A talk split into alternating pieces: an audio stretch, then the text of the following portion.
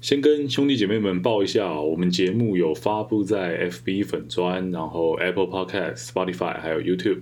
那如果你是从串流平台接触到我们节目的话，可以搜寻一下粉砖的部分啊。新邀请的小画家会帮每一次的节目做重点上的插图笔记。呃，我是觉得对内容理解还蛮有帮助的啦。那因为看后台数据，感觉有兄弟姐妹是不知道我们有粉砖这件事情呢。那为了增加整体的社会正向性呢，我就自我推荐一下这样。另外是这个出不了国，其实国内旅游也不错啊。澎湖蛮好玩的，虽然登机是用身份证，不是用护照，但是飞这一下过过干瘾啊，满足感还是蛮强的。那就是因为澎湖啊，所以搞得我最近一期节目是一拖再拖，因为要排行程，然后真的出去玩，然后回来还要休息嘛，呃，真是小坏坏。呃，嗨，我杜德浩啊，这里是刚刷完怪奇物，觉得很不错的节目，懂一点商，欢迎收听今天的内容。呃，连续剧拍的别出心裁是一回事哦，另外是 Netflix 啊，最近有一件事闹得沸沸扬扬的新闻热点。是要剔除所谓的寄生账号，呃，也不算最近啊，有一段时间了啊。月初有看到啊，不对，今天是七月，上个月月初，六月月初有看到 Netflix 在南美国家秘鲁啊、智利啊、哥斯达黎加试行哦，他们这个清除寄生账号的行动。嗯，我们今天就顺着这个寄生账号的事件啊，脑力激荡一下 Netflix 的大小事好了。首先啊，是如何去定义寄生账号的概念哦，与它自带的这种矛盾之处。国外报道原文哦，我目前看到最多的是用这个 password sharing 这个说法啦。那密码分享跟寄生账号嘛，我是觉得没有差到非常非常多，翻译与理解上不是问题啊。基本上啊，就是太多不相干的人使用同一个账号，导致 Netflix 很难赚钱，所以想要限缩账号的使用权利这样。赚钱不是问题哦，在商言商是可以的哈，但所有所有的不协调，应该是 Netflix 在收费方案的定义上所使用的语句，可同时观赏的荧幕数量啊，这个叙述句未强调过家庭这个概念的存在啊。今天几百狗靠背。啊，抱歉，我不是故意的啊。到今天为止，今天七月三号啊，Netflix 还是用同样的费率文案，没有调整。但在我啊多数搜寻到的，无论国内外报道当中，Netflix 啊对外宣称都是，哎呀，我们这个多荧幕是家庭方案啦啊，只要是大学室友啊、同事、邻居都不能有 password sharing 这个行为，这就非常矛盾了啊。因为在串流媒体的领域当中，去定义家庭啊是非常困难的行为。为又不像是武侠小说可以搞什么滴血认亲啊！厂商如果要用 IP 去定义家庭，可能会遇到 VPN 的问题哦。用上线地点去定义家庭，那你可能会遇到家人外出出差这样的问题。如果你说啊，用设备去定义家庭，会遇到荧幕转换之间的问题。你想想看啊，刚刚在厕所解放的时候，你用 iPhone 追剧追得正开心，然后扑通扑通啊，解放完了，回到沙发上准备用电视接着追的时候，Apple TV 却跟你说，哎，不行哦，你不是同一个家庭，你会不会气到摔遥控器，对吧？哦，所以无论是 IP、地点、设备，任何一种切分方法，其实对于 Netflix 啊，甚至所有的串流媒体厂商而言，都是不友好的。所以家庭的概念应用在串流媒体上啊，在我看来，只有一种，就是早期的行销上会有更好的触及率与传染效果。当今天的产品生命周期，或者说这种用户的成长曲线啊，离开高速成长期，进入高原期，就是代表绝大多数的使用者已经都被开发出来了，甚至啊，串流媒体市场不再是 Netflix 一家独大，而有了 Disney Plus、HBO Go 以后。就已经不再是增量市场的开疆辟土啊，而是存量市场的你死我活。那主要的策略就不应该继续放在如何去触及新的客户，而是去思考如何维持现有的使用者的数量。呃，也就是说，原本这种多荧幕所带有的啊触及使用者的功能，其效益就会开始降低。再加上 Netflix 用户流失所带来股价下跌的压力哦，在这种内忧外患的情况下，不难联想到为什么 Netflix 会有清除寄生账号啊这样的行动。嗯，但是寄生账号宣布归宣布啊，执行起来一定是困难重重的。除开前一段所提到实际执行层面的认定问题之外，其次啊，就是以订阅用户的心理层面作用。这里啊，就要牵扯到锚定效应这个概念啊。所谓的锚定，就是说哦，我原本已经习惯某项事物了，我会以此作为标准。那你在这个标准上进行变动的时候，使用者就会自发的感觉到不舒适。在这个情境底下，已经被锚定的想法是：哎呀，我原本可以占这样的小便宜，你现在不给我占了，那我就气噗噗啊，我要退订你喽！可恶又小气的 Netflix，这个样子。哦，我们都知道哦，穷寇莫追，以防破釜沉舟、玉石俱焚，对吧？但 Netflix 现在扫除寄生用户哦，就像是你穷寇我猛追，把狗逼急了哦，订阅用户就会跳墙给你看。刚刚有提到啊，现在不是增量竞争，而是存量博弈。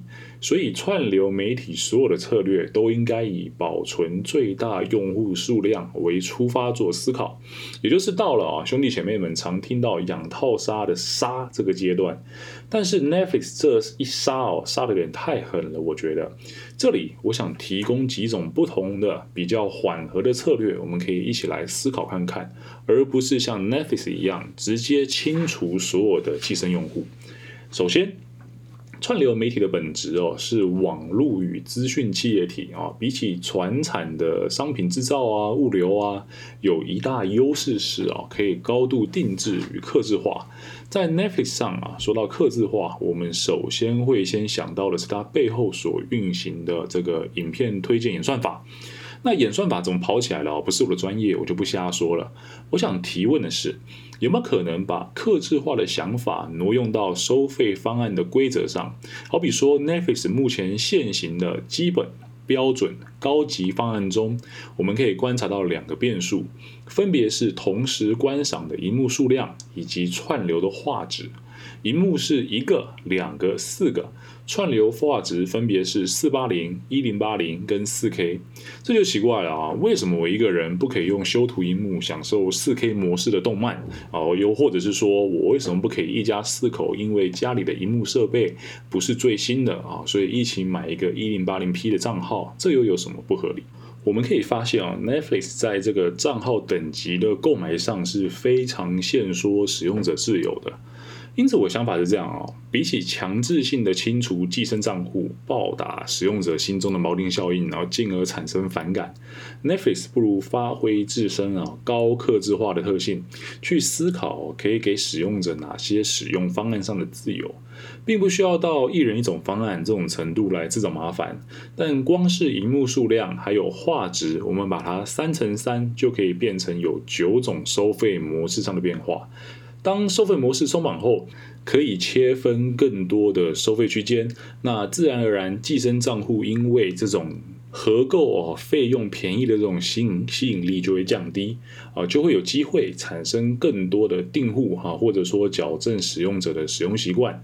但永远要记得啊，就算是为了导正使用者的行为，也要装成啊是使用者自己的选择，而非厂商的强制为之啊，去避免。与消费者的锚定心态产生冲突。另外是我在思考，Netflix 是不是有一种莫须有的坚持，不肯拉下老脸啊，走订阅制以外的方案。毕竟从一九九七年他们创立以后两年，一九九九年开始，Netflix 走过 DVD 时代到现在的串流媒体啊，全部都是以订阅制作为卖点。甚至我觉得有一点那种独家噱头的这种味道。当然，如果只有 Netflix 一家做订阅，那叫卖点，叫特色，我都没有意见，没有问题。但如果市场上全部都是订阅制了，那还坚持一种收入模式，那或许就真的叫固执了。现在串流媒体市场啊，仿佛遇到十年前甚至二十年前家用游戏主机市场就遇过的一个问题，就是独占游戏这样的概念。你喜欢马里奥吗？哦，那不好意思，你要买任天堂的主机。对血缘诅咒感兴趣吗？想体验魂类游戏？那买一台 PS4 就是你的入场门票。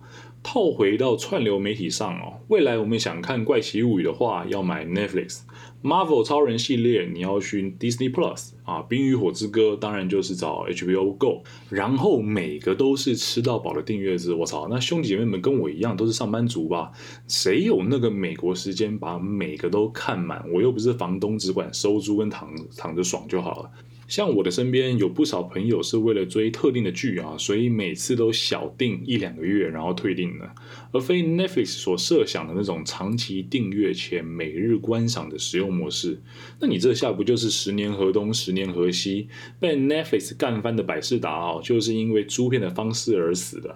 结果当初用订阅制打败了租片模式，现在 Netflix 又遇到一种租片概念在攻击订阅制的现况。最后是一个概念切分上的盲区。前阵子跟朋友聊到 Netflix 的话题时啊，朋友自然而然的把 Netflix 与 Spotify 放在同一个领域去做比较与对照。呃，都是订阅制，都是科技公司，今年度股价都是爆炸惨啊！看起来所有的对照变数都是整整齐齐，没有任何变音。但我必须提出一个我所认为的他们不尽相同的部分。请兄弟姐妹们想想啊，Netflix 所占用的是使用者的视觉，而 Spotify 所占用的是使用者的听觉。这正是我心中两个市场完完不同、完完 完完全全不同的关键啊！我们讲错话了。呃，我们可以从几个角度切入啊。首先，国中生物应该都上过啊，大脑对于各个感官的资讯吸收率是大有不同的。视觉约莫是八十 percent，而听觉是十 percent。这就注定了啊，我们在观赏 Netflix 时啊，必须是一个完全身体机能暂停的情况，需要把所有的劳动力停在播放影片的荧幕上，不能有其他的行为。啊，什么追剧吃饭那不算哦，你可以回想一下，如果真要看到剧情高潮，是不是会不自觉原本还在咀嚼的嘴巴就停下来了，对吧？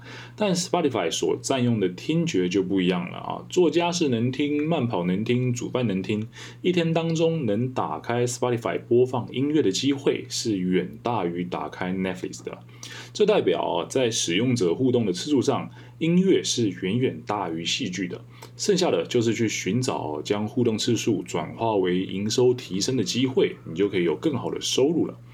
其次，音乐与戏剧哦的分歧性是逻辑叙事的有无，因为这个差异，观众反复播放同一首歌的可能性很高。啊，摩托车，但反复播放同一部剧的可能性却很低。或许我们可以每天 Let It Go 啊，但不会每天都播完一整部《冰雪奇缘》，而且观众可以不懂歌词啊，跟着音乐哼哼哈哈，摇头晃脑，对吧？但若想要吸收进去有逻辑叙事的这个戏剧，语言不通哦，就是完全死去。现在大家英语能力或许都不错，可以看看没有字幕的漫威电影没有问题。但要说外语片哦，没有字幕，那不用多说了，就是直接阵亡。与资讯的吸收率相同，是否有逻辑叙事，也会影响我们打开 Netflix 与 Spotify 的这个频率机会。综合这两点啊，Netflix 我觉得可以制作更多慢电视的内容啊，大家可以去 Google 一下这关键字。例如以前做过的这种壁炉燃烧这样的节目啊，也可以是水族箱，可以是瀑布景观，可以是工地建筑。内容相较戏剧制作成本啊，简直是九牛一毛。作为一种徒步的尝试，或许是一个不错的起点啊，来挽救近期一直下滑的这个营收以及订阅用户数量的部分。